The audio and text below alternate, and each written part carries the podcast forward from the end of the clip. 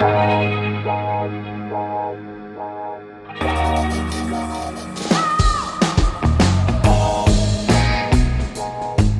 à lire, un podcast de Bernard Poirette.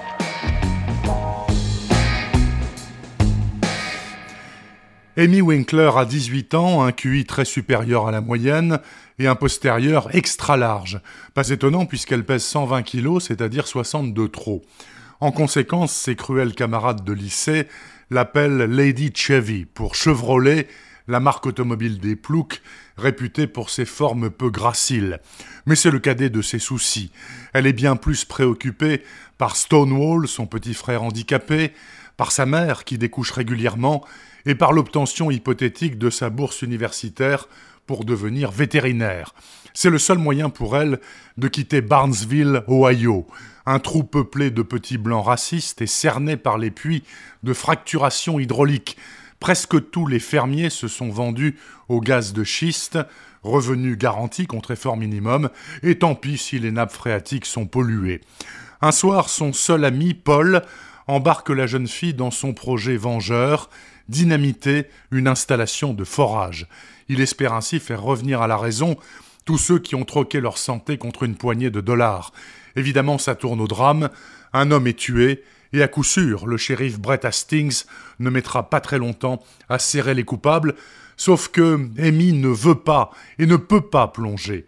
Elle n'a qu'une seule façon de s'en sortir, que je vous laisse découvrir dans ce très grand roman de l'Amérique d'aujourd'hui, décidément un pays bien mal en point. Mais plus encore que l'histoire, parfaitement construite et menée, c'est le personnage d'Amy qui nous emporte et nous bouleverse. Amy, jeune fille bien sous tout rapport, qui trébuche une fois, une seule fois, et qui, pour sauver sa peau, est obligée de devenir un monstre, mais un monstre très fréquentable, en regard du grand-père, ex-dragon du clan, ou de l'oncle Tom, capable de dire des trucs comme ça. Avec les cheveux des femmes, les SS faisaient des chaussettes, les cendres étaient utilisées comme engrais, ils ont créé une machine qui dévorait et recyclait des gens, les effaçait et les rendait à la terre. C'est une vision du monde largement en avance sur son temps. C'était un mouvement écolo.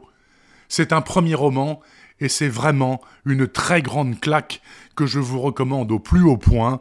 Lady Chevy de John Woods est paru chez Albin Michel dans l'excellente collection Terre d'Amérique.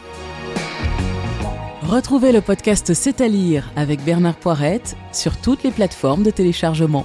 Et rendez-vous sur le site bernardpoirette.fr pour vous abonner à la newsletter et être informé dès qu'un nouvel épisode est publié.